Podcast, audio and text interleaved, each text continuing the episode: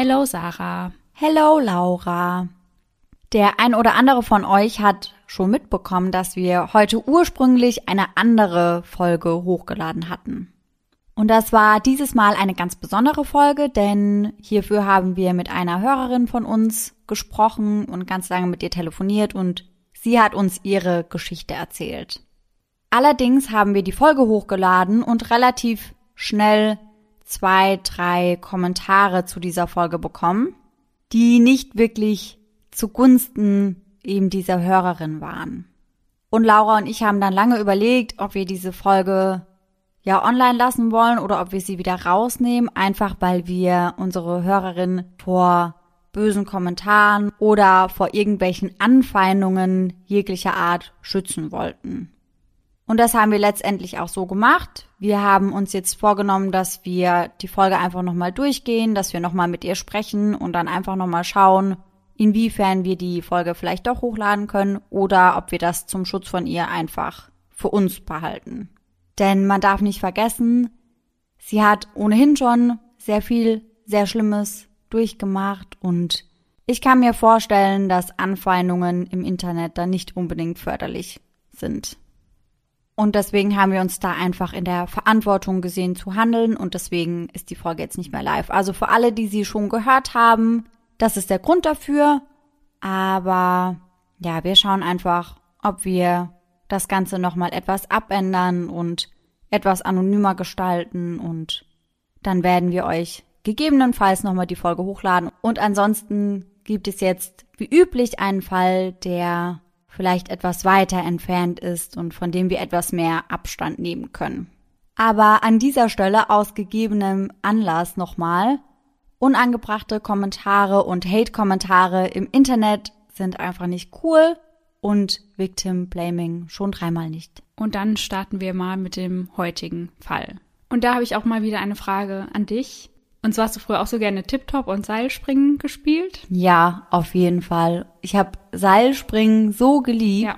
Ich muss auch sagen, tatsächlich hätte ich ja jetzt noch Lust drauf. Ja, ich auch. Ich finde, sowas macht total Spaß. Eigentlich müsste ich mir mal wieder ein Seil kaufen. Ja, ist ja auch sportlich, kann man mhm, schon mal machen. Mhm. Und als Kinder singt man da ja immer so ganz bestimmte Lieder dabei. Ja. Und genau mit so einem Vers oder Reim möchte ich auch in die heutige Folge starten. Sind wir mit verliebt, verlobt, verheiratet, geschieden dabei oder ist es was anderes? Eher eine ganz andere Richtung. Oh Gott. Lizzie Borden took an axe and gave her mother 40 whacks. When she saw what she had done, she gave her father 41. Oh mein Gott. Und Nein. haben die Kinder früher beim Seilspringen gesungen. Mhm. Jetzt nochmal kurz übersetzt. Lizzie Borden schnappte sich eine Axt und verpasste ihrer Mutter 40 Schläge. Und als sie sah, was sie angerichtet hatte, verpasste sie ihrem Vater 41 Stück. Also ihr erkennt es vielleicht schon, heute sprechen wir über Lizzie Borden. Der Fall rund um Lizzie ist bis heute einer der bekanntesten und meist umstrittenen Kriminalfälle der USA. Und somit Hello an jeden True Crime Junkie, der heute wieder bei Eyes in the Dark eingeschaltet hat.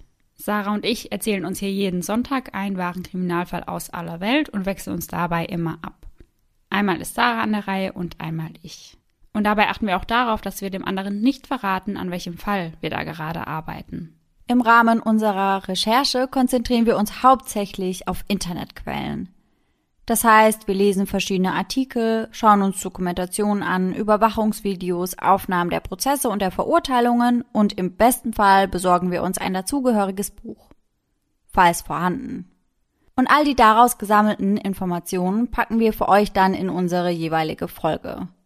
Und falls euch das Endergebnis gefällt, vergesst nicht, uns zu abonnieren. Und dann geht's jetzt los mit dem Fall. Aber fangen wir einmal ganz von vorne an. Und dazu beamen wir uns jetzt einmal zurück ins Jahr 1892. Genauer gesagt zum 4. August. Wir befinden uns jetzt also in Fall River, eine Textilfabrikstadt 60 Kilometer südlich von Boston. Ein wahnsinnig drückend heißer Tag. Um 11 Uhr morgens zeigt das Thermometer bereits 38 Grad an. Oh je. Bridget Sullivan, auch Maggie genannt, wird an diesem Tag von ihrer Chefin gebeten, die Fenster zu putzen. Also eine schon nicht so angenehme Arbeit generell, Fenster putzen und dann auch noch bei 38 mhm. Grad. Ja. Hat man auf jeden Fall Lust drauf. Ja.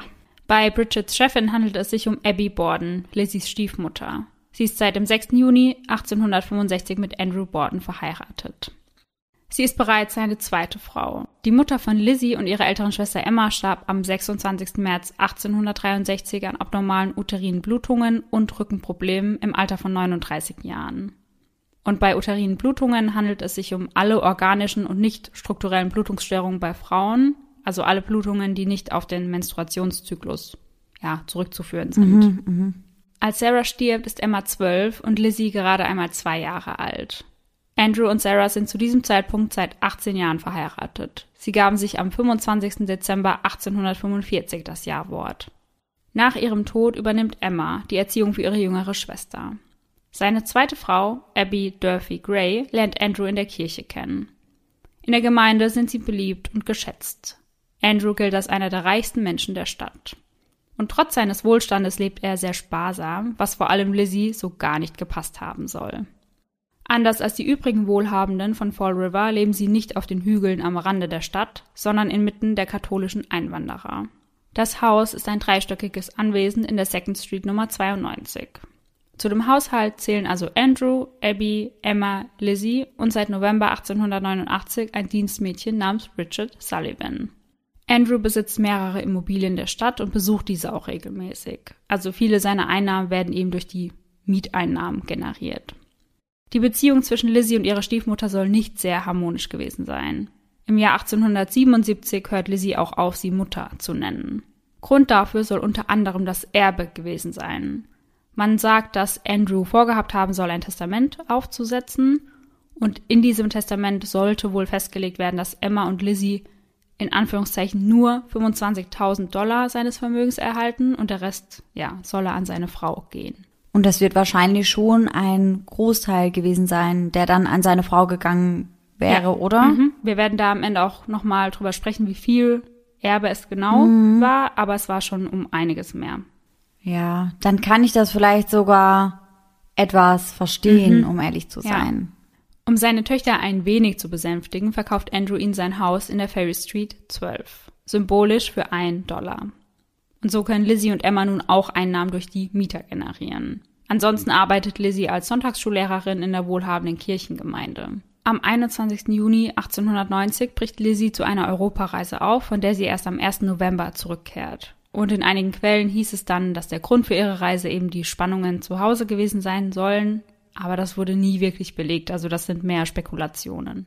Am 24. Juni 1891 kommt es am helllichten Tag zu einem Einbruch im Hause der Familie Borden. Und zu diesem Zeitpunkt sind Lizzie, Emma und Bridget zu Hause, aber es wird keine Anzeige erstattet und ich weiß jetzt nicht ganz genau, ob da überhaupt was geklaut wurde. Im Juli 1892 benötigt das Haus in der Ferry Street, welches die beiden Frauen von ihrem Vater erhalten haben, einige Renovierungen und sie verlieren dadurch sehr viel Geld. Andrew kauft ihnen das Haus daraufhin wieder ab für 5000 Dollar. Und jetzt sind wir dann auch schon am 4. August 1892 angelangt, mit dem wir vorhin in den Fall eingestiegen sind. Bridget packt gegen 10.55 Uhr ihre Putzsachen zusammen und geht in ihr Zimmer im Dachgeschoss, um sich etwas auszuruhen. Schlafen kann sie nicht wirklich, weil es dafür unter dem Dach einfach viel zu heiß ist. Nur 15 Minuten später, um 11.10 Uhr, hört Bridget, wie Lizzie ruft, Maggie, komm runter. Darauf fragt sie nach, was denn los sei, und Lizzie erwidert, komm schnell runter, Vater ist tot. Jemand hat ihn umgebracht. Sie sagt Bridget, dass sie umgehend einen Arzt holen soll. Bridget lässt sich das nicht zweimal sagen und läuft über die Straße zu Dr. Bowen, der Nachbar und gleichzeitig Hausarzt der Familie ist. Doch Dr. Bowen ist nicht da. Laut seiner Frau ist er gerade bei einem Patienten. Bridget läuft also zurück zu Lizzie, die sie jedoch direkt wieder zu ihrer Freundin Alice Russell weiterschickt, die nur einige Querstraßen entfernt wohnt. In der Zwischenzeit hat auch die Nachbarin Adelaide Churchill mitbekommen, dass irgendetwas im Haus der Bordens vor sich geht. Sie sieht Lizzie am Hintereingang stehen und fragt, ob alles in Ordnung sei. Lizzie erzählt ihr, dass ihr Vater ermordet wurde. Daraufhin fragt Adelaide, wo denn ihre Mutter sei, und Lizzie sagt nur, dass diese am Morgen eine Nachricht erhalten habe von einem Bekannten, in der gestanden hätte, dass jemand krank sei und sie irgendwo gebraucht werde. Lizzie wisse also nicht, wo sie sich gerade aufhält. Als Adelaide hört, dass der Arzt nicht anzutreffen war, bietet sie Lizzie an, ihren Laufburschen zu schicken. Er solle den Doktor suchen und dann auch direkt zu einem Telefon gehen, um die Polizei zu informieren. Um 11.15 Uhr geht der Anruf bei der Polizei ein, die sich nur 400 Meter entfernt vom Tatort befindet. Während Bridget gerade auf dem Rückweg von Alice ist, trifft sie auf Dr. Bowen. Der begleitet sie und schaut sich Andrews entstellten Körper umgehend an. Dieser liegt mit dem Rücken auf dem Sofa und trägt noch seine Stiefel. Er wurde ganz offensichtlich bei seinem Mittagsschlaf überrascht. Also ihr könnt euch das so vorstellen, dass seine Beine noch am Boden stehen mhm. und mit seinem Oberkörper lag er auf der Couch zum Schlafen. Ja, ja, ja, ja. Sein Kopf ist dabei nach rechts gewandt. Doch von diesem ist nicht mehr viel übrig. Mhm. Er hat elf Wunden im Gesicht, die scheinbar mit einem scharfen Gegenstand herbeigerufen wurden. Ein Augapfel wurde dabei in zwei Hälften zerteilt und quillt aus seinem Gesicht. Oh Gott. Die oh Nase Gott. war völlig abgeschnitten. Mm -mm. Mhm. Und da das Blut noch aus den Wunden sickert, schien es, als sei die Tat nur wenige Minuten mm. her passiert. Überall ist Blut. Auf dem Boden, an der Wand, auf dem Sofa und auf dem Bild, welches an der Wand hängt. Aber eine Tatwaffe sieht man nirgendwo? Nee. M mhm. Und man geht zu diesem Zeitpunkt auch schon davon aus, dass der Täter hinter Andrew stand und quasi von oben auf seinen Kopf eingeschlagen hat. Mhm, mh. Also über ihn gebeugt war quasi. Ja. Nachdem Dr. Bowen den Tod von Andrew festgestellt hat, macht er sich nun auf den Weg, um Lizzies Schwester Emma per Telegramm über den Tod ihres Vaters zu informieren. Denn Emma war gerade bei Freunden in Fairhaven, eine Nachbarstadt. Bridget bietet Lizzie an, einmal bei Abbys Schwester nachzufragen. Vielleicht weiß sie ja, wo sie sich gerade aufhält, weil zu diesem Zeitpunkt weiß man ja immer noch nicht, wo Abby Borden ist. Daraufhin sagt Lizzie nur, Maggie, ich bin mir fast sicher, dass ich sie heute Morgen gehört habe, wie sie die Treppe hinaufgegangen ist. Geh rauf und schau nach ihr. Gesagt, getan. Gemeinsam mit der Nachbarin Adelaide macht sich das Dienstmädchen auf den Weg in den ersten Stock. Sie betreten das Gästezimmer und erstarren. Dort liegt Abby mit dem Gesicht auf dem Boden, blutverschmiert. Auch sie ist tot. Genau in diesem Moment kehrt Dr. Bowen zurück ins Haus der Bordens. Mit dabei Alice Russell. Und in Abbys Fall geht man davon aus, dass sie eben im Zimmer stand und den Täter frontal angeschaut hat. Oh, okay. Der erste Schlag hat sie nämlich ebenfalls mit einem scharfen Gegenstand seitlich am Kopf, unmittelbar über dem Ohr getroffen. Mhm. Danach hat sie sich scheinbar umgedreht und ist zu Boden gefallen denn sie hatte auch Sturzverletzungen an Nase und Stirn. Mhm. Die restlichen 18 Schläge trafen sie am Hinterkopf, wobei der Täter vermutlich auf ihrem Rücken saß. Mhm. Anders als bei Andrew war ihr Blut bereits dunkel und geronnen, was dafür spricht, dass sie schon etwas länger tot sein muss als ihr Mann. Abby scheint also zwischen 9 und 10.30 Uhr attackiert worden zu sein und Andrew eine Stunde später. Bei der Tatwaffe vermutete man einen axtähnlichen Gegenstand. Die Polizei schickt zunächst nur einen Ermittler auf den Weg, warum auch immer, denn als dieser dort ankommt und sieht, was da wirklich passiert ist, spricht er einen Passanten auf der Straße an, der soll kurz vor Ort bleiben, bis er mit Verstärkung zurückkommt. Und das macht er dann auch, also er kommt dann mit sieben Kollegen wieder zum Haus zurück. Um 11.45 Uhr trifft der Gerichtsmediziner William Dolan dort ein. Er obduziert die Leichen gleich vor Ort. Auf dem Esstisch. Mm -mm. Mhm. Damit beginnt er um 15 Uhr. Er entfernt unter anderem ihre Mägen und lässt diese nach Harvard bringen. Bei der Untersuchung des Mageninhaltes können keine Hinweise auf Gift festgestellt werden. Denn man hatte vermutet, dass die Familie vielleicht vergiftet worden war, denn einige Tage vor der Tat waren alle aus dem Haus der Familie Borden krank gewesen und hatten über Übelkeit und Erbrechen geklagt. Okay. Also, dass der Täter oder die Täterin es vielleicht zunächst mit Gift mhm. versucht hat, das nicht funktioniert hat und ja, dann eben diese etwas brutalere Methode in Angriff genommen wurde. Genau. Mhm. Um 19 Uhr trifft Emma in ihrem Elternhaus ein. Bridget verlässt das Haus und kommt bei Nachbarn unter und sie kommt danach auch nicht wieder zurück. Dafür bleibt Alice über Nacht, sie möchte einfach für ihre Freundinnen da sein. Die komplette Gemeinde ist zutiefst erschüttert. So eine grausame Tat und das dann noch am helllichten Tag. Und schnell gibt es einen Verdächtigen, einen portugiesischen Einwanderer, doch genauso schnell wie er verdächtigt wird, wird er auch wieder nicht mehr verdächtigt. Er ist also unschuldig und kurze, ja, Randinfo, er schreibt später ein Buch über diesen ganzen Vorfall. Wie ich ja am Anfang schon erwähnt habe, wohnen die Bordens nicht wie die übrigen Wohlhabenden in einem solchen Bezirk, sondern leben eben etwas einfacher. Und daher vermutet die Polizei zu Beginn, dass der Mord bzw. die Morde etwas mit dem Milieu zu tun haben müssen, in dem die Bordens leben. Doch dann gerät eine andere Verdächtige ins Visier der Ermittler, nämlich Lizzie. Denn ihre Aussagen sind sehr widersprüchlich. Zu Beginn sagt sie, dass sie gerade in der Küche gewesen sei, um Taschentücher zu bügeln, als Abby getötet wurde. Gehört habe sie nichts Auffälliges. Und allein das fand ich schon sehr komisch, weil wenn da jemand oben mit einer Axt erschlagen wird, da muss man doch irgendwas hören. Ja, das würde ich auch mal behaupten. Vor allem ist ihre Stiefmama ja auch auf dem Boden gestürzt, ja, mhm. sag ich mal. Und wenn sie sich dadurch ja sogar Verletzungen im Gesicht zugezogen hat, dann muss das ja auch schon ein ganz schöner Aufschlag gewesen sein. Ja, genau. Und, Und das hört man doch. Ja, wenigstens das. Also selbst wenn sie den Mord nicht gehört hätte, mhm. sie hätte zumindest hören müssen, dass ihre ja, Stiefmutter umgefallen ist, wahrscheinlich wie so ein Sack Kartoffeln, also wirklich die ist ja, ja komplett ja, gefallen. Ja, eben, eben. Ja, aber sie habe nichts mitbekommen. Mhm.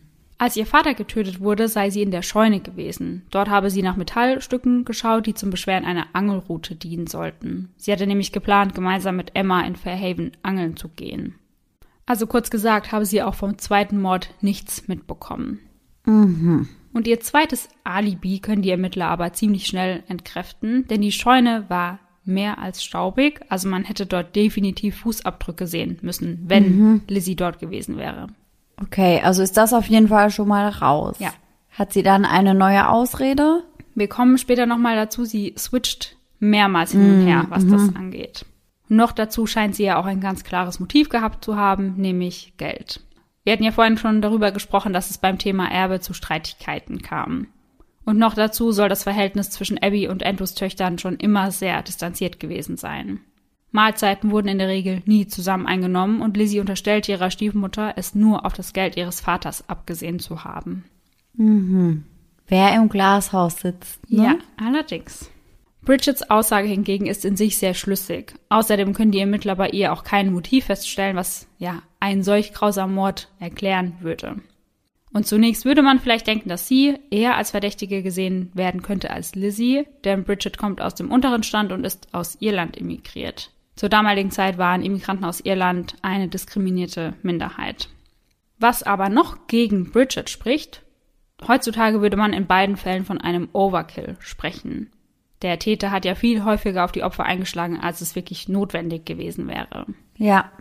Und wir kennen das ja schon, meistens ist es bei einem Overkill so, dass sehr viel Wut im Spiel ist, ja. was ja meist für eine persönliche Tat spricht. Auf jeden Fall.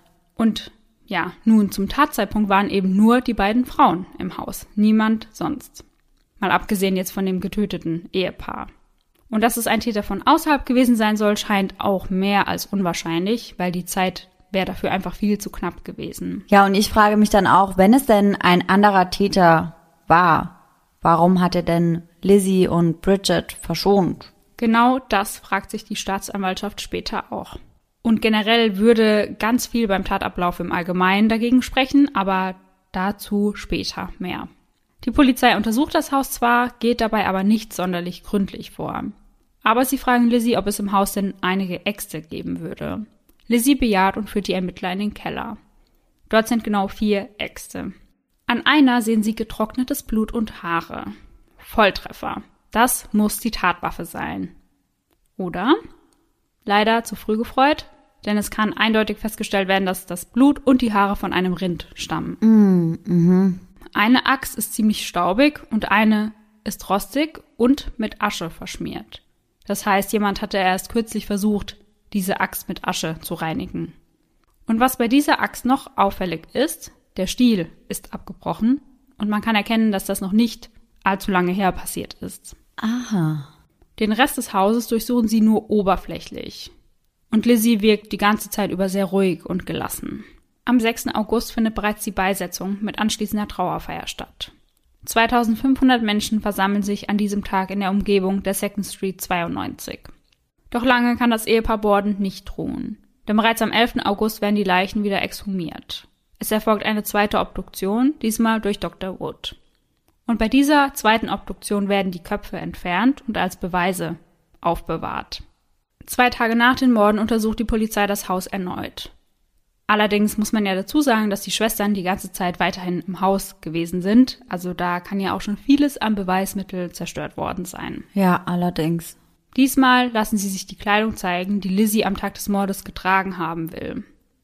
Einen winzigen Blutstropfen können sie darauf erkennen. Aber ob der wirklich von Andrew oder Abby stammt, kann natürlich nicht festgestellt werden. Mhm. Ganz davon abgesehen müsste ja das Kleid, wenn sie ja darin ihre Eltern ermordet hat, voller Blut gewesen sein, weil das war ja ein ja. reines Blutbad, was ja, da ja, ja. passiert Dann ist. wäre da nicht nur ein Tropfen ja. gefunden worden. Genau. Doch zu der Kleidung gibt es noch etwas sehr Auffälliges. Alice Russell, also die Freundin von Lizzie, sagt mhm. aus, Lizzie habe kurz nach den Morden ein Kleid im Küchenofen verbrannt. Mhm. Auf die Frage warum, sagt sie, dass das Kleid mit Flecken beschmutzt gewesen sei, also mit Farbflecken. Die Polizei bestärkt das aber natürlich in der Annahme, dass Lizzie die Täterin gewesen sein muss. Und eben das Kleid verbrannt hat, welches sie bei der Ausführung der Morde getragen hat. Ja, aber ganz ehrlich, wer verbrennt denn ein Kleid, nur weil da ein paar Farbflecken drauf sind? Vor allem kurz nachdem die Eltern ermordet ja. worden sind. Also da kann man sich doch denken, dass das sehr komisch rüberkommt. Ja, aber ich verstehe dann auch nicht, warum sie das vor einer Freundin gemacht hat. Ja, ich glaube, oft ist es ja so, dass die Leute einfach ja sicher sind, dass sie damit durchkommen. Mhm. Und prinzipiell steht ja dann Aussage gegen Aussage. Ja, klar. Und auch eine Aussage von Bridget spricht nicht gerade für Lizzies Unschuld. Denn sie sagt, sie habe Lizzie gegen 10.45 Uhr am oberen Treppenabsatz lachen hören. Mm, -mm. Und vom oberen Treppenabsatz kann man nämlich genau in das Gästezimmer schauen. Noch dazu konnte diese angebliche Nachricht, die Abby laut Lizzie erhalten haben soll, nie gefunden werden. Also diese Nachricht, dass jemand krank sei und sie gebraucht werde. Und nach der Aussage von Alice darüber, dass Lizzie das Kleid verbrannt hat, kam es auch zum Kontaktabbruch zwischen den beiden Frauen. Ja gut, das habe ich mir fast ja. schon gedacht, ja. Und jetzt gehen wir den Tag noch einmal ganz genau durch, also was, wo, wie, wann passiert sein mhm. soll. Aber dazu müssen wir noch kurz darüber sprechen, dass die Familie Borden den Abend zuvor einen Gast im Haus hatte. Und bei diesem Gast handelt es sich um John Morse und das ist der Bruder von Sarah, also von Andrews erster Frau. Mhm, mhm. Er soll einen Abend zuvor heftig mit Andrew gestritten haben. Grund dafür soll die Übertragung der Immobilien und Grundstücksrechte zugunsten der neuen Frau gewesen sein. Aber dass dieser Streit stattgefunden hat, das beruht einzig und allein auf der Aussage von Lizzie, Deswegen weiß ich nicht, ob das wirklich so stattgefunden hat. Mhm, mh. Wir sind jetzt also nochmal am 4. August. 6.15 Uhr. Bridget beginnt mit den Arbeiten im Haus und auch John ist zu diesem Zeitpunkt bereits wach. Um 7 Uhr erscheint Abby im Erdgeschoss. Ihr Mann Andrew folgt ihr kurz darauf und sie frühstücken gemeinsam. Anschließend gehen Andrew und John gemeinsam ins Wohnzimmer und unterhalten sich eine Weile. Um 8.45 Uhr verlässt John das Haus. Er möchte noch andere Verwandte besuchen. Kurz nachdem John das Haus verlassen hat, kommt Lizzie ins Erdgeschoss. Zur etwa gleichen Zeit erhält Bridget von Abby den Auftrag, die Fenster zu putzen. Abby geht dann ins Obergeschoss, um das Bett im Gästezimmer frisch zu beziehen. Um 9 Uhr verlässt auch Andrew das Haus, um seine bekannte Runde in der Stadt zu drehen. Dabei geht er erst zu den Banken, von denen er Teilhaber ist, und anschließend zu einem Ladenlokal, von dem er der Eigentümer ist. Bei diesem Laden werden gerade Umbauarbeiten durchgeführt und er möchte sich das einfach selbst einmal anschauen. Um 10.40 Uhr macht er sich dann auf den Rückweg nach Hause. Und bereits fünf Minuten später trifft er zu Hause ein. Die Haustür ist allerdings von innen verschlossen und so muss er eben an die Tür klopfen, um ins Haus zu gelangen und Bridget öffnet ihm die Tür dann auch. Und genau in diesem Moment will Bridget dann auch Lizzies Lachen oben gehört haben. Mhm. Lizzie bestritt dann später zu diesem Zeitpunkt in der Küche gewesen zu sein. Sie habe ihrem Vater geholfen, die Stiefel aus und die Pantoffeln anzuziehen. Aber ihr erinnert euch vielleicht, dass mhm. Andrew in seinen Stiefeln gefunden wurde. Ja, eben. Und davon gibt es auch noch ein Bild, das habe ich auch gesehen. Also er sitzt da mit seinen Stiefeln auf der Couch. Oh Gott. Aber da sieht man nicht alles. Also es ist halt sehr schlecht, sage ich mal, mhm. das Bild, weil es ja so alt ist. Mhm. Aber er ist jetzt nicht irgendwie abgedeckt. Mhm. Und von Abby gibt es auch ein Bild, da siehst du aber nur die Füße unten unter dem Laken hervorkommen. Also Mhm, sie hat mhm. einen Laken auf dem ganzen Körper. Ja, okay. Oh Gott. Bridget ging dann, wie vorhin schon erwähnt, um 10.55 Uhr eben in ihr Zimmer unter dem Dach und wird um 11.10 Uhr von Lizzie nach unten gerufen.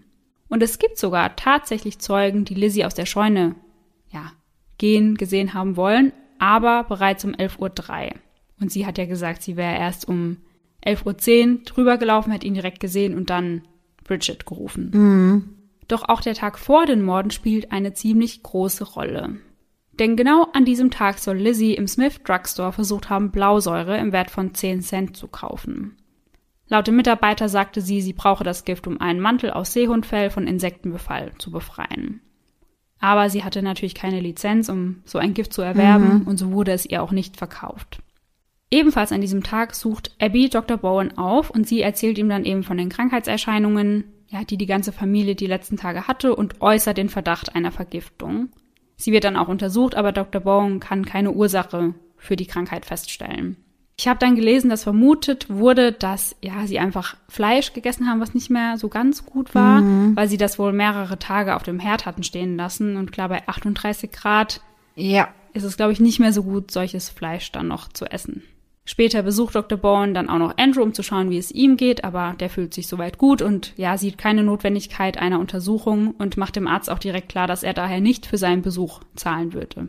Den Abend verbrachte Lizzie dann bei ihrer Freundin Alice Russell und ihr gegenüber äußerte sie, dass sie fürchte, dass bald etwas Schlimmes passieren werde und sie daher nicht ruhig schlafen kann.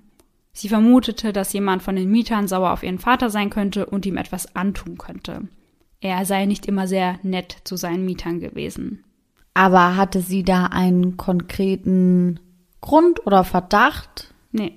Hm. Also mir kam das auch schon so ein bisschen vor, ja, ähm, ich erzähle hier mal ein bisschen was, dass mhm. später, dass ich mich da später drauf berufen kann. Ja, so genau. Ja. So, ich baue jetzt schon mal meine Story für später genau, aus. Ja. Mhm.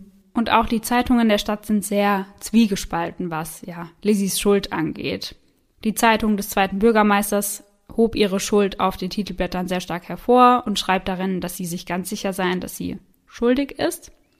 Und dieser zweite Bürgermeister ist eben auch ein irischer Einwanderer, die Lizzie ja sowieso als unter ihrer Würde sah. Und ich glaube, das hat da auch schon mit reingespielt, dass die sich gegenseitig nicht so gut leiden konnten und er deswegen direkt gesagt hat, okay, sie ist auf jeden Fall schuldig. Ja, ja, auf jeden Fall. Also ich denke schon, dass das wahrscheinlich mit reinspielt, mhm. wenn du jemanden sowieso nicht magst ja. und nicht leiden kannst und ja, ja, dann ist sowas natürlich gefundenes Fressen, ja, sag ich mal. Total. Und die anderen Zeitungen, also die der besser verdienenden Gesellschaft, schreiben über ihre Unschuld. Also sie sagen, eine solch fromme, wohlhabende Frau könne so eine Tat nie im Leben begehen. Ja, ja, ja, das wird dann wahrscheinlich mit daran liegen, dass sie sich mit Lizzie mehr oder weniger identifizieren ja, können genau. und sich mhm. denken, in unseren Reihen würde sowas niemals passieren. Ja, ganz genau.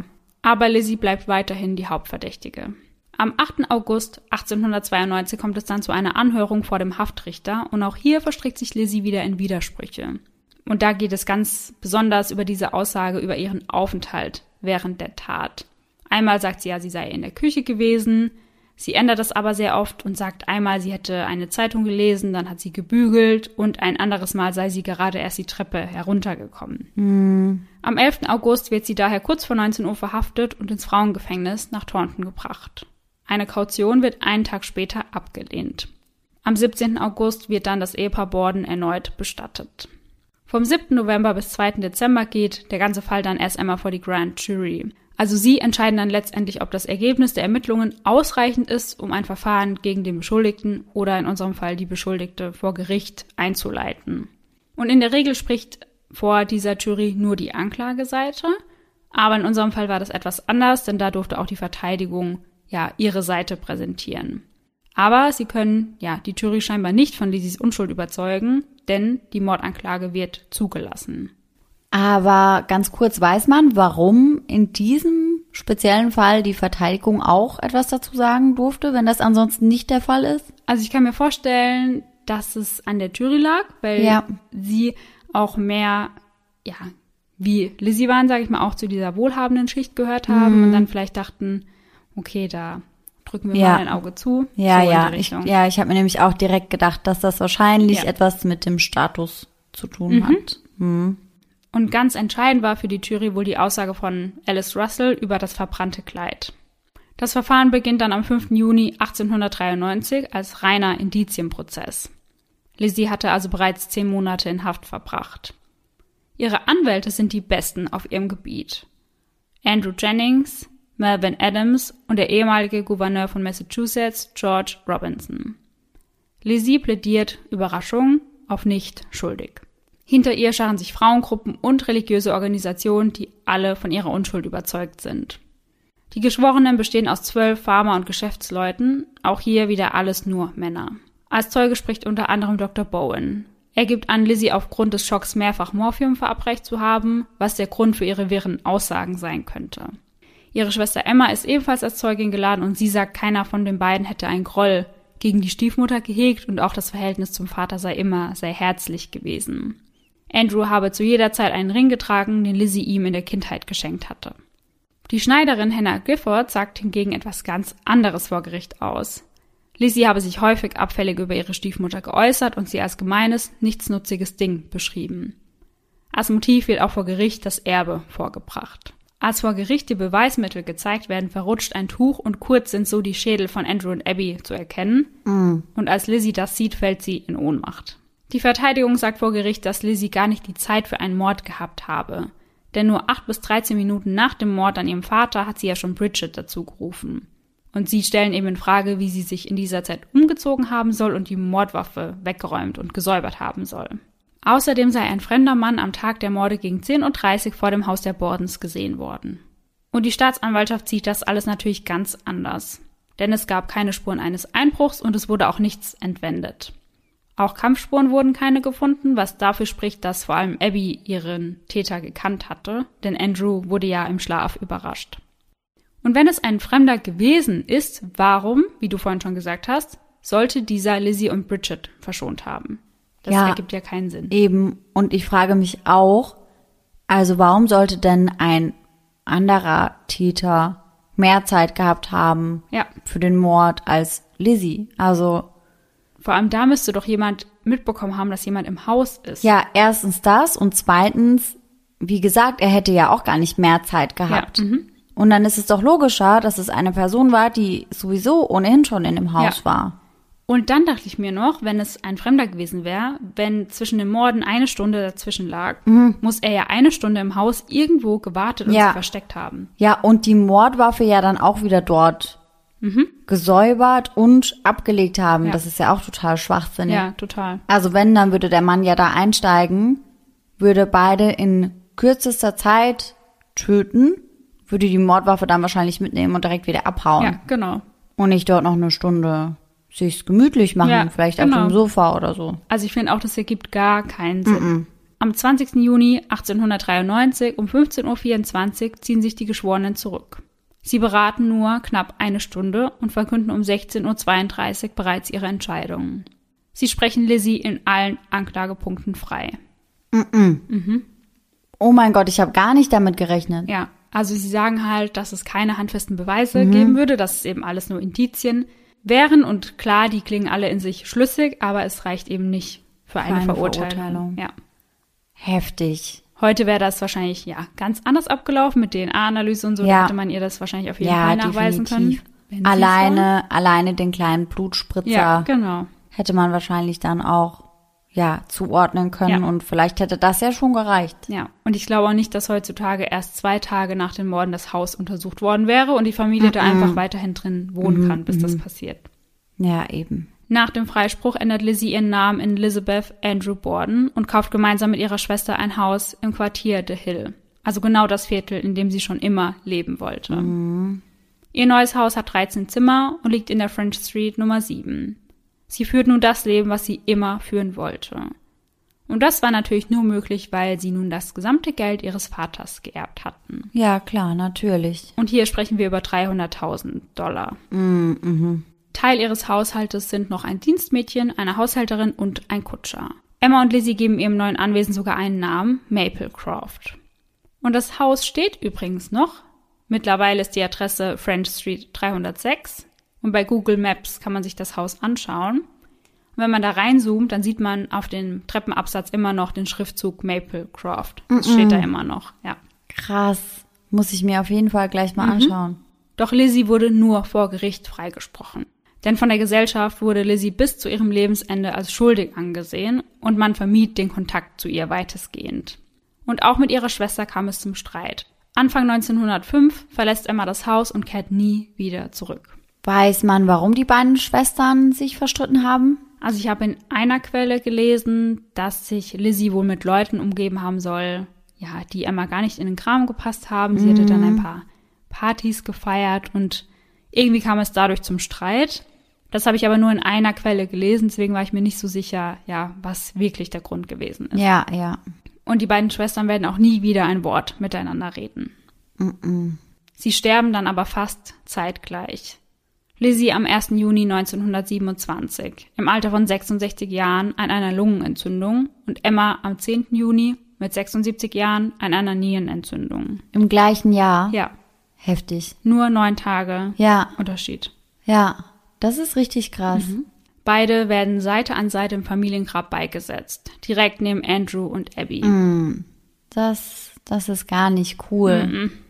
Also, wenn man jetzt mal davon ausgeht, dass Lizzie die beiden wirklich auf so eine abartige und kaltblütige und brutale Art und Weise ermordet hat, Ja. dass sie dann letztendlich zusammenliegen als Familie, das geht eigentlich gar nicht. Ja, ist schon heftig. Bridget, das Dienstmädchen, stirbt im Jahr 1948. Einer von Lizzies Anwälten, Andrew Jennings, bewahrte übrigens das Beil und einige blutige Kissenbezüge auf und er lagerte diese in einer Badewanne auf seinem Dachboden. Und 2012 wird genau dieser Dachboden untersucht und da werden dann noch einige Beweise gesichert, also einfach nur Schriftstücke und Akten, die der Anwalt eben über den Fall angelegt hat. Und zu den Morden gibt es bis heute eigentlich drei verschiedene Theorien. Also einmal natürlich, dass Lizzie die Täterin war, Ja. dann, dass Bridget die Täterin war und das fand ich immer, ja, etwas äh, lustig, was da als Motiv genannt wurde in den Quellen. Mhm. Was Da wäre das nämlich, Motiv?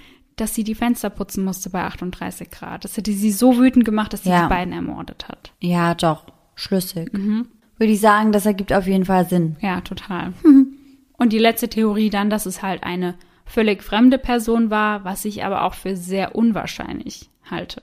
Ja, ich auch. Wie gesagt, also alleine aufgrund der Tatwaffe, die dann im Haus gefunden wurde, aufgrund der kurzen Zeitspanne, aufgrund der Tatsache, dass eben Lizzie und Bridget verschont wurden Ja. und angeblich nichts davon mitbekommen haben. Also das passt für mich gar nicht zusammen. Nee. Ich denke mir auch, ich kann verstehen, warum sie freigesprochen wurde. Auf jeden Also, Fall. Mhm. weil es ja wirklich keinen Beweis gab. Aber ich finde, dass eigentlich alles für Lizzie spricht. ja, würde ich auch behaupten. Also ich tendiere schon eher dazu, dass sie ja die Tat verübt hat. Ja, würde ich auch von ausgehen tatsächlich. Weil gerade auch wenn es Bridget war, hätte sie dann nicht Lizzie auch mit umgebracht? Ja. Eigentlich. Das passt ja, auch gar schon. nicht zusammen. Ja. mm, mm. Wirklich nicht.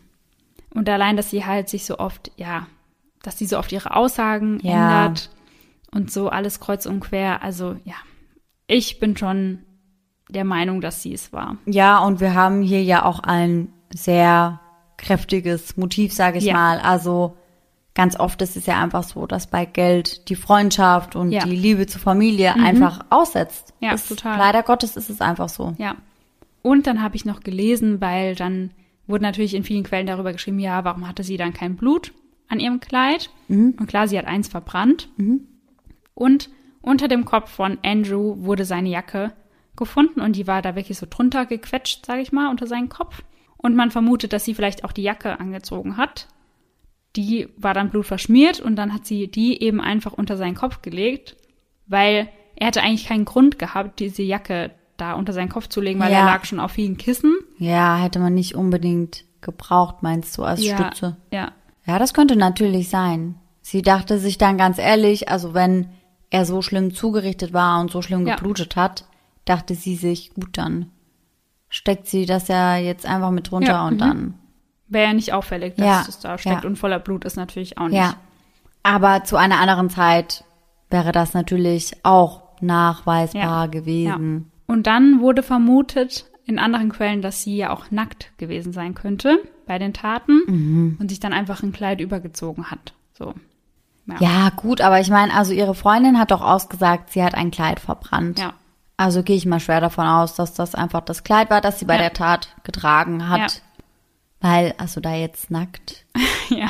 Ja, kann schon sein, auf jeden Fall, aber Ja, ich glaube auch, dass sie das Kleid wahrscheinlich getragen hat. Vielleicht hat sie die Jacke ja drüber getragen Mhm. und ähm, hat das Kleid dann eben ja verbrannt, wie wir wissen.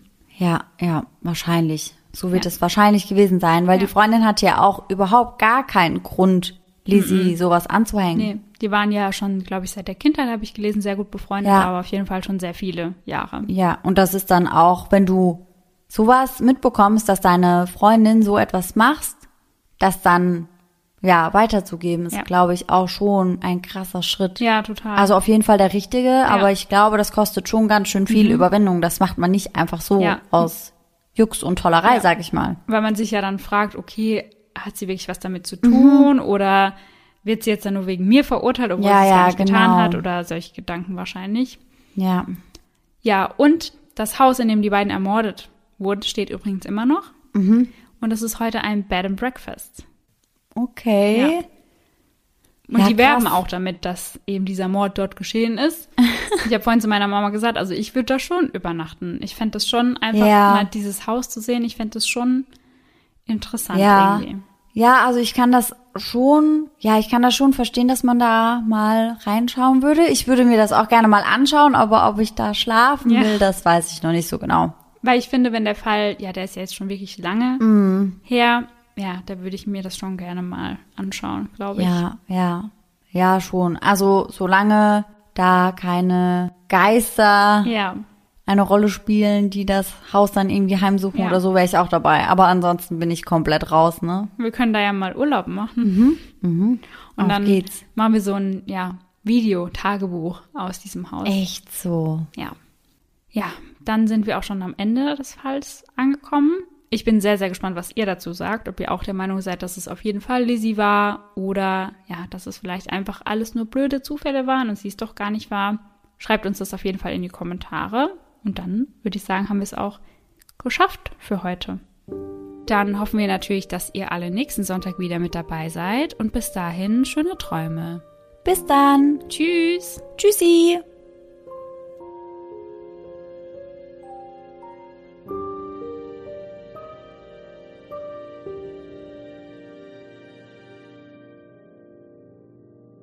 jetzt hier bin, aber hier passiert nichts. Oder passiert hier jetzt doch was? Es passiert doch Es was. passiert was, auch bei ja, mir? Ja. Wuhu. Wuhu. Das ist derselbe. Und ich war wieder so, ah. so, mein Gehirn war kurz so, das packen wir dann in unserer jeweiligen Folge. Und ich so, nein, Das no. ist halt, ich habe den auch immer, weiß ich habe den eigentlich nur einmal geschrieben und dann immer kopiert und dann habe ich diesen Fehler halt immer mit. ja, ja, ja, das. ja. Aber ich habe es doch letztes Mal abgeändert. Ja, aber das war in einem anderen Dokument. Dann nimmt sie wieder das Falsche und mein Gehirn wieder so, ah. Ah, Hilfe. Also da sind jetzt zum Beispiel meine roten. Wieder mein Fuß. mein Fuß will einen Gastauftritt haben, ey. Echt so. Das knackt immer so laut, Ja, wenn ihr das mal hören gucken, könntet. Das ist nicht. Bzzzt. Gebeamt. Ja, Liebe ich. geil. Ich muss mich voll zusammenreißen. Ich hätte die beinahe ins Wort gebeamt. Gebeamt. okay, das war's jetzt auch. Tschüss.